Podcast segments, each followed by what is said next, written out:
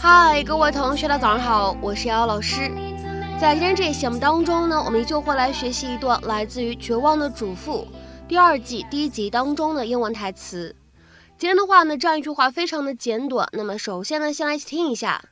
Are we required to press charges? Are we required to press charges? 我们必须要提起诉讼吗？Are we required to press charges? Are we required to press charges? 那么在今天这样一段台词当中呢，我们只需要注意一处发音技巧，就是当 required to 放在一起的时候呢，我们可以有一个失去爆破的处理，所以呢，我们可以读成 required to，required to，required to。I'm telling you, Susan really flew off the handle when she jumped the kid.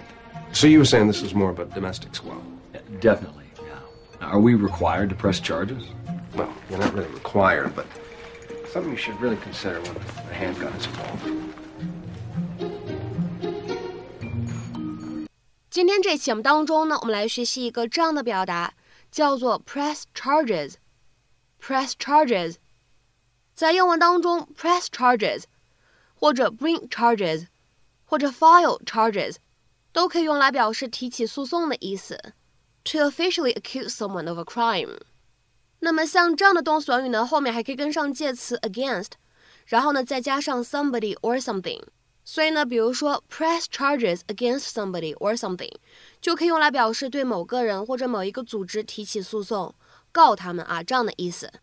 那么下面呢，我们来看一些例子。第一个，In the end, we decided not to press charges。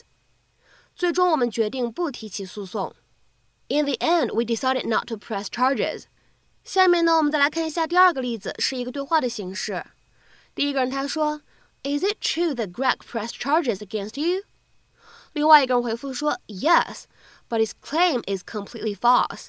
I've never done anything to him.” 听说 Greg 把你告了，是真的吗？是真的，但是他的控告完全不属实，我啥都没对他做过。 Is it true that Greg pressed charges against you? Yes, but his claim is completely false. I've never done anything to him. 下面呢，我们再来看一下这样一个例子。I really hope our neighbors don't press charges against us. I never would have cut down that tree if I had known it was on their property. 我真的希望我们的邻居不会把我们告上法庭。要是我早知道那棵树在他们的地盘上，我怎么也不会把它给砍了。 I really hope our neighbors don't press charges against us. I never would have cut down that tree if I had known it was on their property. 下面呢，我们再来看一下这样一个例子。They agreed not to press charges against me if I agreed to pay for the damages. 他们达成一致，如果我同意赔偿损失的话，他们不会对我提起诉讼。或者说，他们答应，如果我赔偿损失的话，他们不会对我提起诉讼。 They agreed not to press charges against me if I agreed to pay for the damages. 下面呢，我们再来看一下本期节目当中的最后这个例子。He was caught shoplifting, but the store owner didn't press charges. 他在商店行窃的时候被抓住了，但是那个店主没有起诉他，或者说呢，没有告他。He was caught shoplifting, but the store owner didn't press charges. 那么在今天节目的末尾呢，请各位同学做一个非常简单的汉译英，并留言在文章的留言区。那家人最终决定起诉这家公司。那家人最终决定起诉这家公司。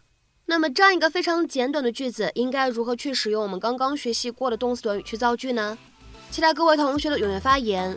我们今天这期节目呢，就先分享到这里，See you。